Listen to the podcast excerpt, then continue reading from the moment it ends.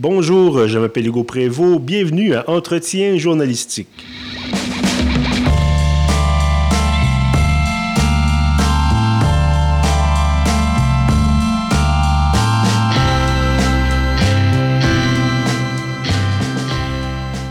Bienvenue donc à ce 21e épisode de la série Entretien journalistique des rencontres avec des personnalités marquantes du journalisme d'ici et d'ailleurs. Aujourd'hui, en direct des chics bureaux de l'UCAM, je reçois Jean-Hugues Roy. Bonjour Jean-Hugues. Bonjour Hugo. Alors Jean-Hugues, vous étiez journaliste, vous l'êtes peut-être encore toujours, vous ah êtes oui, toujours oui, journaliste, ben oui. mais vous êtes principalement aujourd'hui euh, professeur en journalisme, donc à l'École des médias de l'UCAM.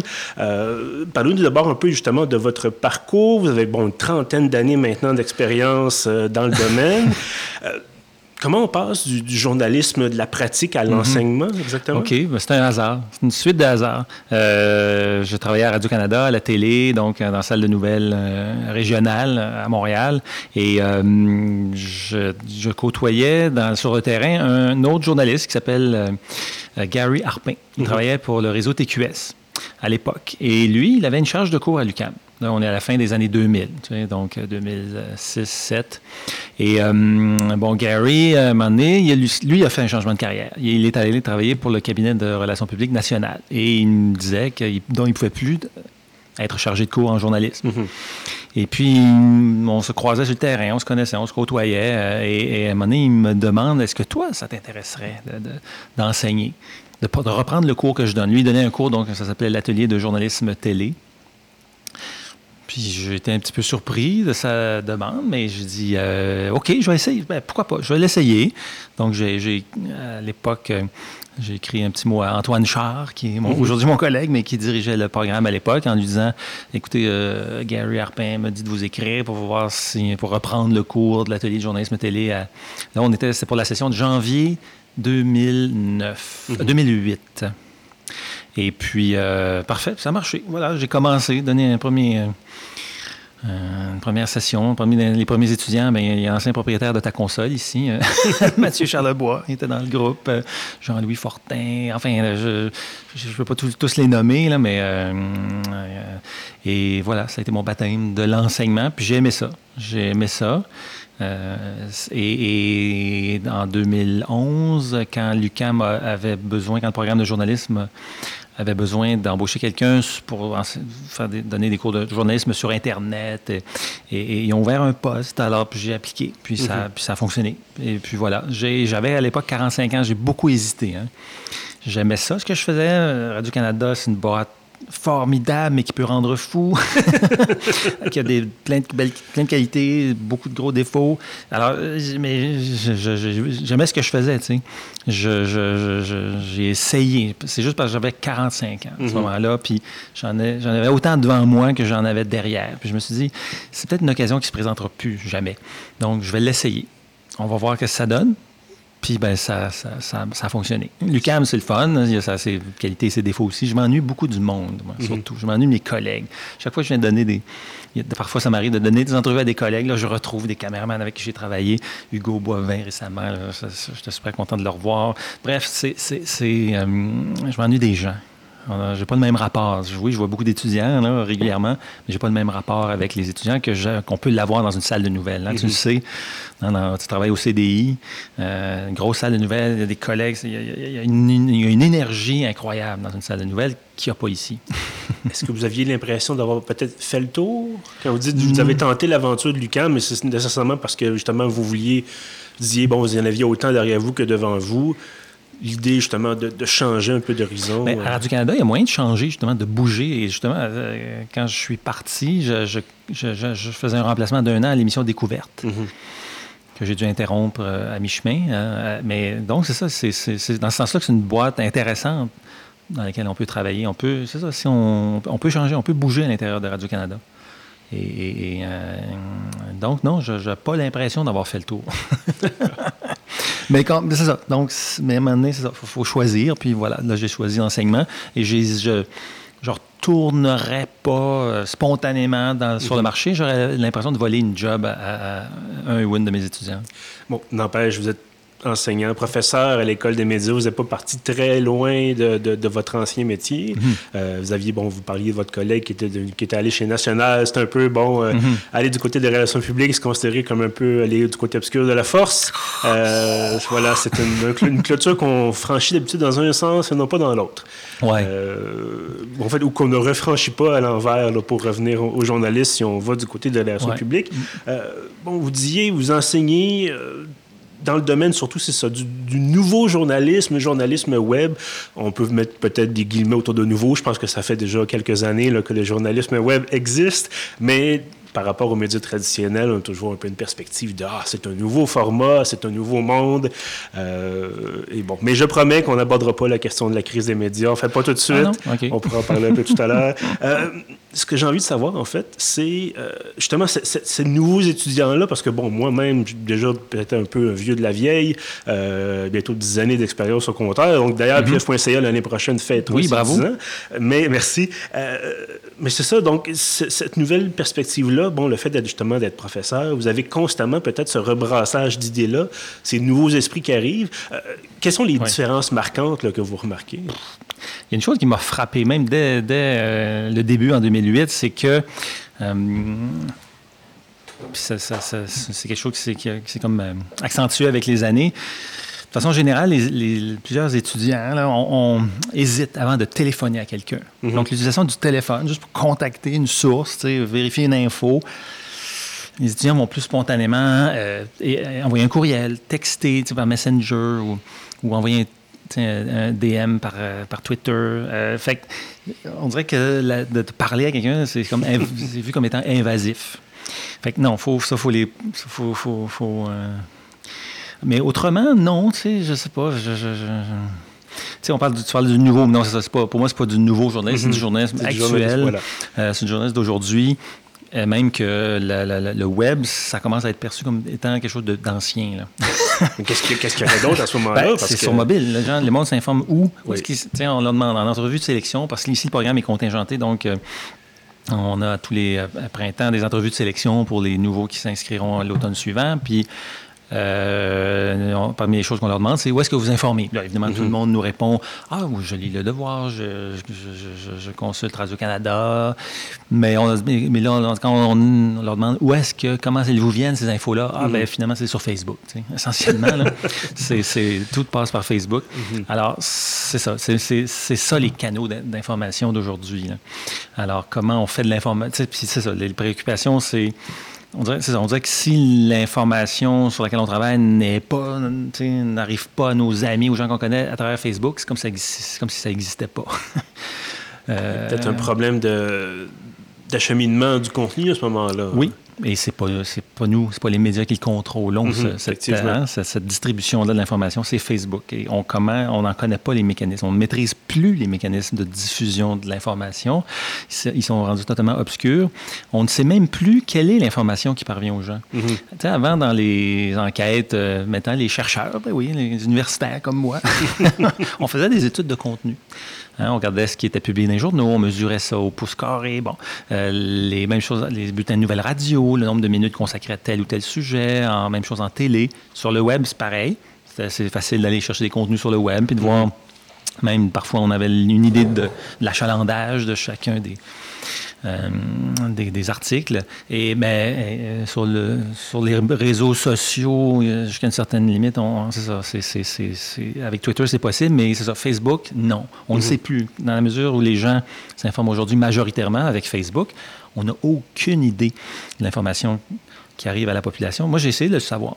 En 2014, j'avais un projet de recherche je voulais, il y avait un moyen programmatiquement, à, travers des moyens informatiques, de si toi, tu avais, Hugo, tu avais euh, voulu être participant à cette étude-là, tu m'aurais laissé voir, tu m'aurais donné un accès à ton mhm. fil d'actualité, juste ton newsfeed seulement. J'aurais juste vu ça, juste vu les. C'est quoi le top 25 des nouvelles que tu as à chaque fois que tu te logs, que tu ouvres ta page Facebook. Mhm. Mais d'avoir ton, ton assentiment, là, c'était pas suffisant. J'avais aussi besoin de l'approbation de Facebook. Je, la leur ai demandé, je leur ai expliqué mon projet. Je veux un échantillon représentatif de la population. Ils vont me donner la permission de regarder juste leur newsfeed, pas leurs amis. Pas, pas, je ne mm-hmm. m'intéressais pas à ça. Là, je ne m'intéressais pas à, d'autres choses que juste qu'est-ce que Facebook vous envoie. Aucune donnée personnelle sur toi. Évidemment, je oui, peut-être euh, âge, sexe, région et tout, là, mais c'est tout. Mm-hmm. Facebook a refusé. Ça fait ça, pour moi, ça démontre bien que Facebook n'est pas un bon joueur euh, dans le domaine de l'information. C'est ça, ils, prennent les avantages des médias, mm-hmm. d'être un média, mais ils ne veulent pas vivre avec les inconvénients. Puis bon, on sait que ça peut mener effectivement des dérives. Là, je pense qu'on a eu de nombreuses preuves là, ces dernières années, entre autres avec le scandale euh, Cambridge Analytica. On parlait de données personnelles.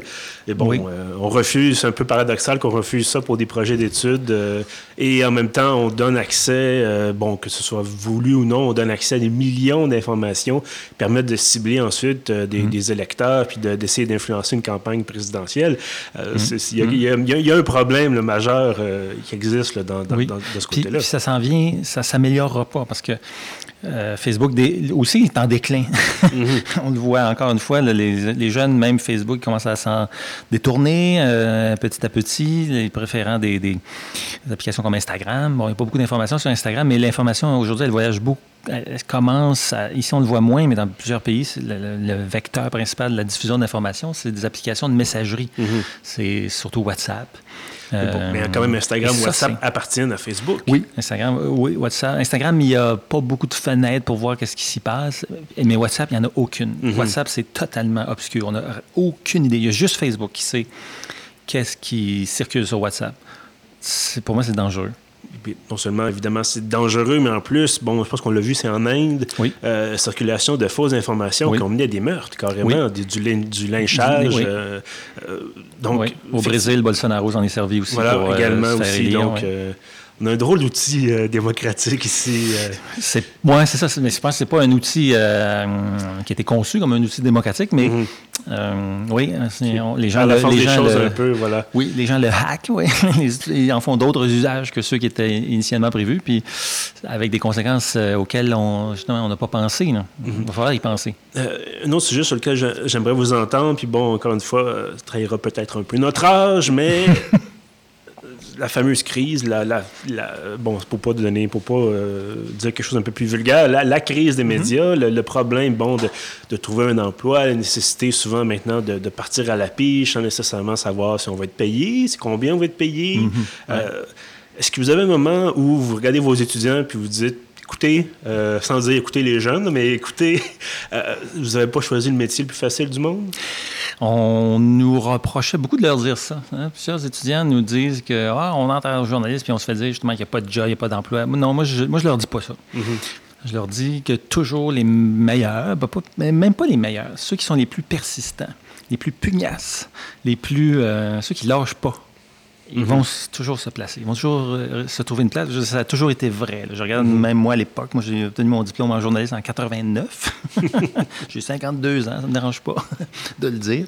Euh, sur, à Concordia, on était 20. Deux. On était juste deux mhm. à avoir. On est juste deux de ces 20-là à avoir fait carrière dans le métier. Euh, donc aujourd'hui, il y en a plus. puis il y, a quelque chose qui se passe depuis deux, trois ans, je dirais, il y a une espèce d'embellie. Après les années Harper, il y a eu un réinvestissement bon, dans Radio-Canada. Mm-hmm. Ça a aidé. Ça a, fait, ça a favorisé de l'embauche de ce côté-là. Euh, euh, des patrons, des patronnes à Radio-Canada régulièrement nous appellent, nous demandant de leur référer les meilleurs. on, mm-hmm. on, va avoir besoin, ils nous disent on va avoir des besoins euh, d'embauche dans les prochaines années. Beaucoup de monde se prépare à prendre sa, sa retraite, donc euh, il, va y avoir quelques belles années. Il y a une embellie en ce moment, mhm. étrangement. Euh, même chose à la presse. Euh, il y a des, beaucoup de personnes, il y a des problèmes de mise à pied, mais il y a un problème de stage sur lequel on travaille avec la presse. Bref, il y a, c'est pas aussi noir. Donc, les étudiants d'aujourd'hui, c'est comme les, baby boomers de demain, je pense. c'est eux, c'est, eux qui seront indélogeables dans quelques années. Donc, on est loin de la catastrophe. Sur, sur, le plan de l'emploi, on est, oui, on est loin de la catastrophe, je dirais. Ça, ça oui, c'est dur, c'est pas évident, mais ça ne l'a jamais été. Et ça l'est, c'est ça, ça l'est pas, ça l'est pas, c'est ça, c'est pas pire qu'avant aujourd'hui. Je dirais même que c'est légèrement meilleur. Ça me semble légèrement meilleur. Je, je, je, je veux dire, les, les oh oui, la plupart de ceux qui veulent faire du journalisme, là, dans ceux qui, qui, obtiennent le diplôme, parce qu'il y en a qui veulent faire d'autres choses quand même, mm -hmm. la plupart y parviennent. On le sait, le journalisme est un métier, entre autres, d'adaptation au changement. Bon, mm -hmm. un domaine qui est en grande transformation, rapide, très rapide même depuis quelques années. Euh, est-ce que, est que ça amène de votre côté une transformation fondamentale, fréquente de votre, la façon de présenter le contenu, la façon de présenter les outils, ou sensiblement ça reste la même chose? Ça reste pas mal la même chose, mais c'est ça, il y a des.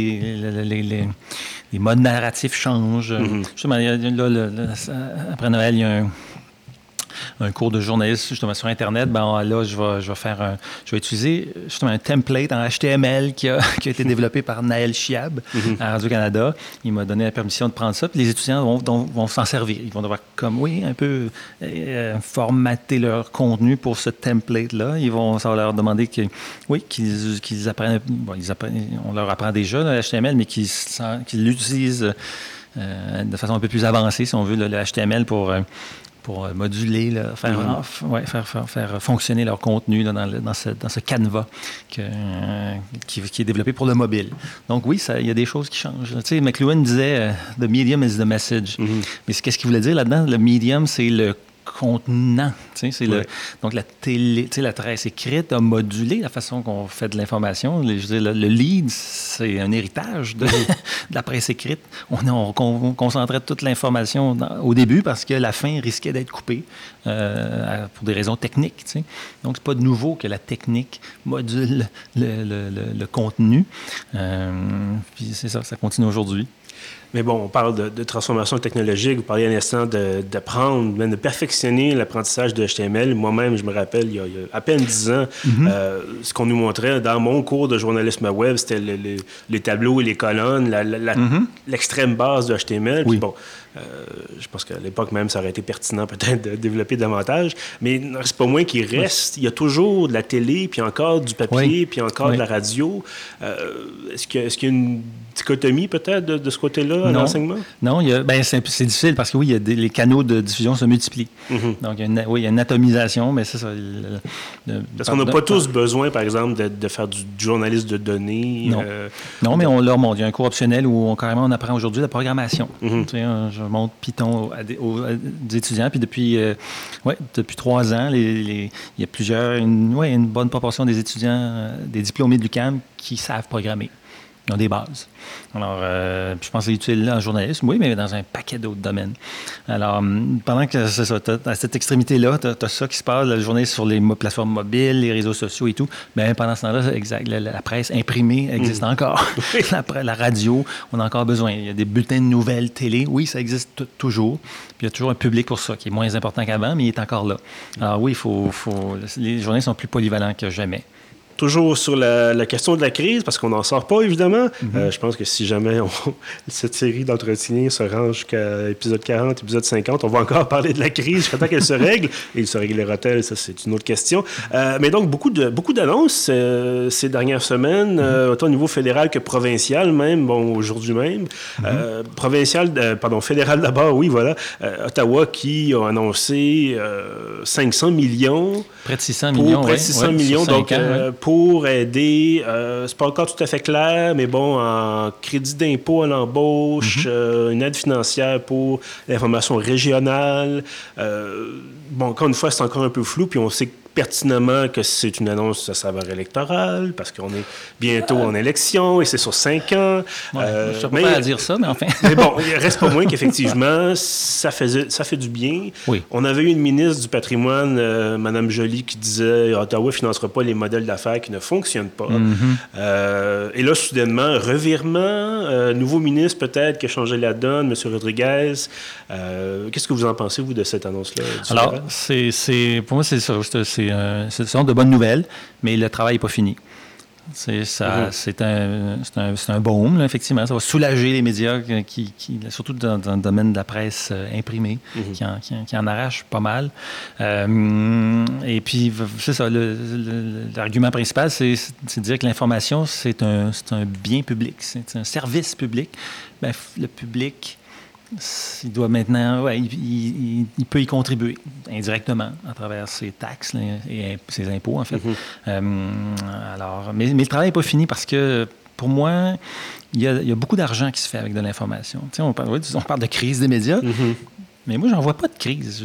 C'est-à-dire, l'information, c'est pas l'information qui est en crise. Le monde a toujours besoin de s'informer, puis le monde, il paye cher pour s'informer. On achète des patentes, des bidules, mon iPhone dans, ma main, euh, qui coûte cher, hein, mm-hmm. ton téléphone.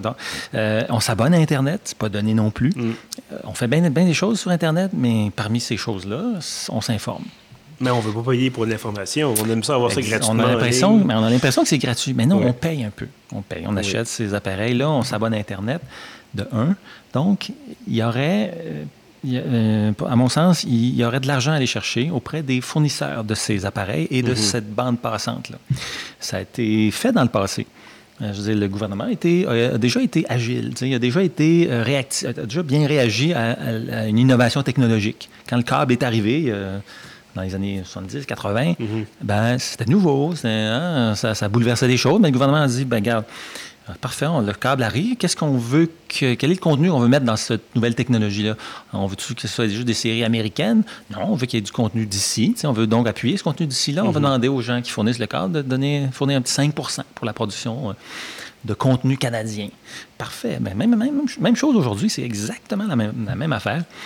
Je veux dire, les, qu'est-ce qu'on veut qui circule? Qu'est-ce qu'on veut voir? Oui, on s'intéresse à tout ce qui se passe dans le monde entier, mais on, s'intéresse aussi à ce qui se passe autour de nous. Mm-hmm. On est attaché à nos, ben, nos artistes mm-hmm. québécois. On est attaché aussi à nos médias d'information. Hein. Euh, les gens, les gens euh, les consultent, les médias d'information euh, d'ici, parce qu'ils veulent savoir ce qui se passe proche d'eux. C'est pas New York Times qui va nous dire euh, quelles sont les dernières euh, décisions de Valérie Plante, par exemple. Bon. Euh, à mon sens, c'est important. Il faut, faut, faudrait donc que les, les équipementiers, les, les, fournisseurs d'accès Internet, les grandes compagnies que sont Bell, Vidéotron et les autres, fournissent un petit, une portion, il y a une redevance qui soit retournée aux médias d'information, mais aussi à la culture ça, c'est juste une autre source. Mais l'autre, l'autre grosse source, c'est les, les, géants du web, mm-hmm. qui eux aussi distribuent des contenus qui ne leur appartiennent pas, font de l'argent avec ça, il faudrait aussi que le gouvernement, euh, les droits voisins dans le domaine du droit mhm. d'auteur pourraient être une façon d'aller euh, chercher cet argent-là. Il y avait un comité du Sénat qui recommandait euh, il y a quelques semaines de changer la façon dont les crédits d'impôt sont offerts pour l'achat de publicité en ligne. Mhm. Et là, c'est un peu obscur, je ne veux pas entrer dans les détails, mais en gros, c'est que c'est il y a quelque chose, une exemption, parce que ça n'existait pas à l'époque quand la loi a été, adoptée, pour justement les achats de, encore une fois, les achats de publicité en ligne. Donc, acheter euh, de la publicité sur Facebook, je pense qu'il y a hmm. plus de crédits d'impôt pour ça que de l'acheter dans un média traditionnel. Et donc, euh, le comité sénatorial recommandait de retourner une partie, de, finalement, de, taxer davantage cet achat de publicité-là. c'est le rapport, euh, le, miroir éclaté qui. Ah, peut-être. Mais bref, donc, en gros, ce que ça ferait, bon, les autres, ils hmm. estiment que ça pourrait retourner jusqu'à un million par année pour les, les, les médias québécois, c'est quand même pas rien. C'est déjà ça. Euh, donc, déjà ça, effectivement. Bon, encore une fois, on disait euh, à l'instant fédéral, euh, près de 500 millions, mais hmm. on a eu, bon, on disait les, les, grands du web, on a eu toute l'affaire Netflix avec, la, encore une fois, la ministre Jolie. Et là, on sent qu'il y a une grande réticence de la part du gouvernement fédéral de vouloir s'avancer là-dedans, surtout, encore une fois, en année électorale, on ne se le cachera pas. À l'époque, le gouvernement Harper ne voulait pas de taxe iPod. bon, ça, c'est pour la question davantage de la culture que des médias, mais on voyait que imposer une nouvelle taxe, c'est jamais très populaire et qu'éventuellement, le problème étant que c'est toujours le... Souvent, c'est le citoyen qui en paye le prix. Donc, est-ce que les gens sont prêts à euh, payer pour, encore une fois, financer l'hebdo de du, coin mm-hmm. ou le, de façon mm-hmm. indirecte, évidemment. Mais bon, est-ce que les gens sont, ont envie d'être taxés pour sauver l'information? Je pense que les gens vont avoir envie de quand ils vont voir tout ce qui disparaît. Mm-hmm. Est-ce qu'il ne va pas être trop tard rendu là? Ben là, oui, ça, exact. Il sera trop tard rendu là. Donc, c'est pour ça qu'il faut agir maintenant. Tu sais, euh, le Toronto Star, c'est le plus grand journal du Canada et sérieusement menacé de disparition. La presse, avec son modèle d'OSBL, euh, c'est pas garanti. Pour l'instant, ça va pas très bien. Ça va. Il y a beaucoup de oui, mise à la retraite, bon, on n'a pas de détails, mais là, je pense que le, une des mesures adoptées par Ottawa il y a deux semaines, donc de favoriser la, philanthropie, ça, c'est mm. correct. Je pense que ça va on n'a pas une culture de philanthropie au Canada, mais je, pense que ça, va, ça, peut se développer. Donc, c'est ça. Donc, l'équation, avant, c'était facile. Financer les médias, c'était une équation avec deux variables, même trois. Là. Mm-hmm. Euh, beaucoup de pubs, beaucoup de petites annonces, un peu d'abonnement. Trois ingrédients, that's it. Aujourd'hui, ces trois premiers ingrédients-là demeurent. Euh, mais bon, la pub est moins importante. Les petites annonces, en fait, non, ça, ça, existe pratiquement plus. Les abonnements, hop, ça, ça remonte. Mm. Euh, des médias comme Le Devoir, vont chercher les deux tiers de leurs revenus avec mhm. ça. New York Times, même chose. Alors, euh, c'est pas, euh, pas à négliger. Peut-être que la presse va, peut-être. Ils ont déjà, enfin, ils ont annoncé qu'ils allaient euh, rendre certains produits payants. Voilà, exactement. Après mhm. avoir tenu Mordicus à leur, modèle gratuit. Donc, ils commencent à, à plier de ce côté-là. Puis, il y a d'autres variables à aller chercher, comme je le disais, la taxe sur les, la bande passante et les, droits voisins pour aller chercher l'argent auprès des géants du Web. Fait que, mhm. si on met tout ça ensemble, là, peut-être qu'on va, la crise va être soulagée. Et bon, aujourd'hui même, on enregistre euh, vendredi 30 euh, novembre. Aujourd'hui même, le gouvernement Legault qui annonce qu'ils veulent mhm. tenir une commission euh, parlementaire sur mhm. l'état des médias au Québec. bon, ce qui est une bonne nouvelle, certainement, prendre, prendre une mesure de l'ampleur du, problème, entre guillemets. mais n'empêche que ça rappelle un peu, le, je pense que c'est le rapport Payette. Euh, à l'époque, bon, déjà, mettons justement une dizaine d'années déjà, euh, qu'il y avait, c'était une autre, d'autres questions évidemment, mhm. mais on a rapport Payette qui a été tabletté euh, à une vitesse assez astronomique. Mhm. et donc, on se demande, bon, commission parlementaire, d'accord, rapport peut-être d'études, d'accord, mais est-ce qu'on va agir? Mais il a été tabletté parce que dans le rapport Payette, une des principales recommandations, c'était la création d'un statut professionnel pour les journalistes, mais c'est, dans les négos avec la FPJQ, c'est là que ça a chopé. Mhm. la FPJQ a pu les membres, je pense, ne voulaient plus. Bref, finalement, c'est ça. C'est beaucoup pour ça que ça n'a mhm. pas. Il y avait quand même d'autres recommandations dans ce Oui, c'est vrai. Ça, dans la, quelle mesure elles ont été, je me souviens plus du détail. Il faudrait revoir s'il n'y en a pas quelques-unes qui ont, quand même été adoptées. Mais, mais c'est intéressant de, de voir qu'en début de mandat, la CAQ s'intéresse à ça. Euh, ça va être, euh, c'est dans la, sous, la responsabilité d'une ancienne journaliste, euh, mhm. Nathalie Roy, aucun lien de parenté avec moi. Mais non, moi j'ai l'intention d'y participer. Je sais que la FNC, la Fédération nationale des communications, la branche de la CSN qui mhm. regroupe plusieurs journalistes, a l'intention de participer également. Fait que non, je pense que c'est intéressant. Qu'est-ce qui, quels sont les pouvoirs, l'étendue des pouvoirs de Québec maintenant, c'est sont, limités. Hein. Ce pas eux qui peuvent imposer justement des, des, relevances sur les fournisseurs de bande passante, ni auprès des géants du web, mais ils peuvent peut-être faire des pressions. Euh, alors. Non, c'est. Euh, euh, globalement, Donc, c'est ça. Malgré la crise, malgré les nuages noirs. L'espoir n'est pas, est pas disparu. Et donc, bon, évidemment, j'imagine que vous allez un peu prêcher pour votre paroisse, mais en 2018, bientôt 2019, hmm. est-ce qu'on est qu'on étudie encore en journaliste? Est-ce qu'on décide encore mm-hmm. d'aller en journaliste pour... Moi, je, leur dis, je leur dis franchement, hein, aux gens qui, aux candidats, là, les personnes qui sont au cégep et qui veulent qui regardent en quoi étudier, je leur dis, tu veux devenir journaliste? Tu sais que c'est pas nécessaire de, faire un bac en journalisme. Mhm. je leur dis franchement. Euh, mais par contre, je le dis, ce qu'on peut te montrer, c'est, oui, il y a des techniques, hein, la recherche avancée dans le web et tout et tout. Ça, puis les stages qu'on fait en journalisme mhm. ici, c'est une excellente façon de se mettre les, gros orteils sur le terrain, dans, les, dans le milieu. Alors, euh, puis ça. Ensuite, ils font leur choix. mais c'est ça, moi, je suis très franc. Là. On pas la profession journalistique n'est pas comme la profession médicale ou la profession d'optométriste. On n'est pas obligé de faire des études puis d'être membre d'un ordre professionnel. Donc, euh, ça demeure une profession libre. Je pense que c'est important que ça, ça, ça, le demeure. Mais je pense que oui, un bac en journalisme, ça peut. Ça donne un petit coup de pied dans le derrière. Mais bon, si on était comme la profession médicale, on aurait sans doute plus d'argent. Euh, voilà. Sur ce, Jean-Hugues Roy, journaliste, professeur à l'École des médias de l'UCAM, merci beaucoup d'avoir été avec nous. Merci de l'invitation, Hugo. Euh, également à ceux qui nous écoutent, merci d'avoir été là. Euh, vous retrouvez évidemment tous nos épisodes sur pief.ca, sur SoundCloud, sur iTunes. On le disait un peu plus tôt, c'est le dernier épisode de l'année 2018. Donc, merci d'avoir été au rendez-vous et on se retrouve en 2019. À bientôt.